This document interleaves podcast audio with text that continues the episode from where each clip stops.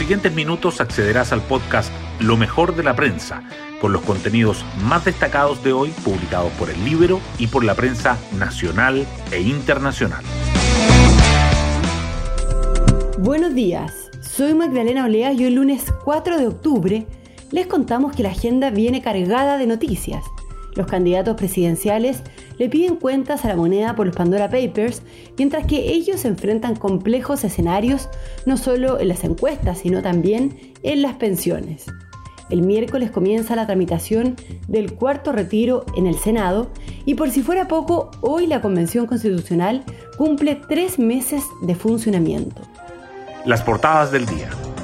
Los titulares principales de los diarios de hoy apuntan a diferentes temas. El Mercurio destaca que el cuarto retiro de fondos previsionales se votará en el Senado en plena campaña electoral.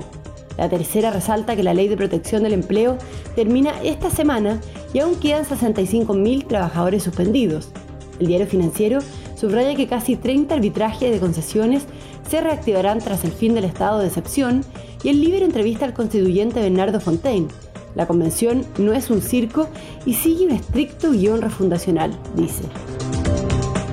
El Mercurio, La Tercera y el Diario Financiero lleva la noticia de que el gobierno descarta la participación del presidente Piñera en la venta de la minera Dominga en 2010, como asegura la filtración de los Pandora Papers, y líderes de la oposición emplazan al mandatario a aclarar su rol.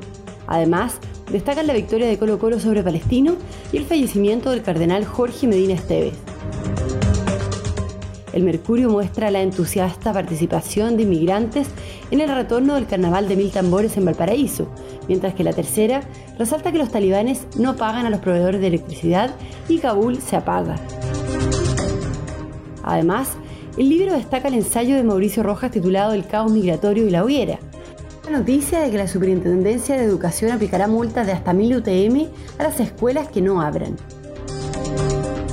El Mercurio resalta que la inversión minera se recupera tras la pandemia, pero se advierte un estancamiento para 2022 y que un agricultor muere en Carahue y es la octava víctima de hechos de violencia en lo que va del año.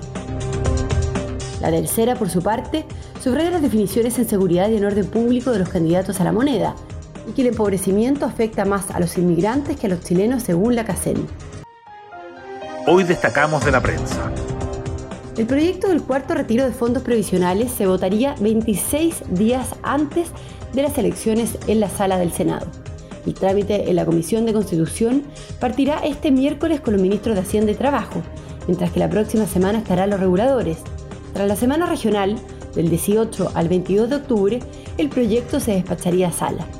En la oposición comenzaron las coordinaciones para intentar que los 24 senadores del bloque voten a favor, pero Gabriel Boric asegura que hoy día no están los votos para que se apruebe el cuarto retiro en el Senado. La ley de protección al empleo termina esta semana y aún quedan 65.000 trabajadores suspendidos.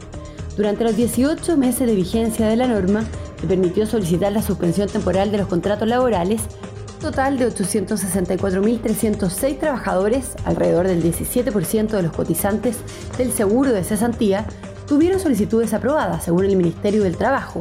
Los sectores que más ocuparon esta medida fueron el comercio, la construcción y el alojamiento y la comida.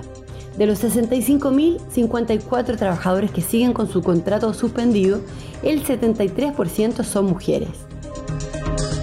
El fin del estado de emergencia permite la reanudación de 28 arbitrajes de concesiones, la entrada en vigor de la excepción constitucional implicó que un total de 28 procesos quedaron suspendidos en su etapa de prueba.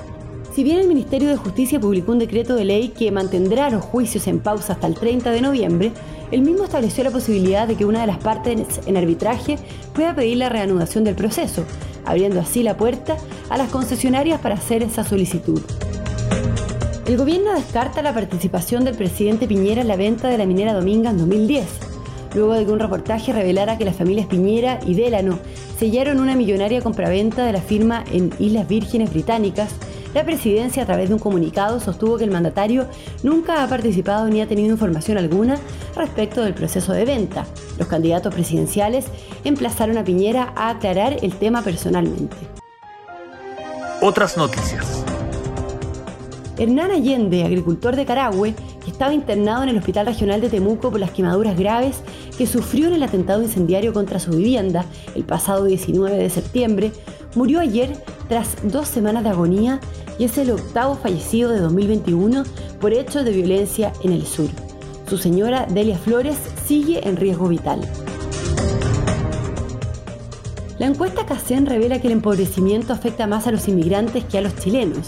Los nacionales en situación de pobreza aumentaron 2% en los últimos tres años, mientras que los extranjeros en esta condición subieron casi 7%.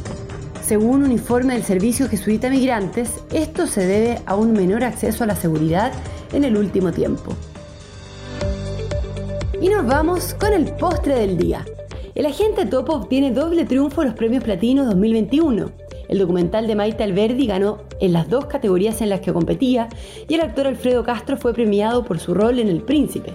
La película El olvido que seremos de Fernando Trueba fue la gran vencedora.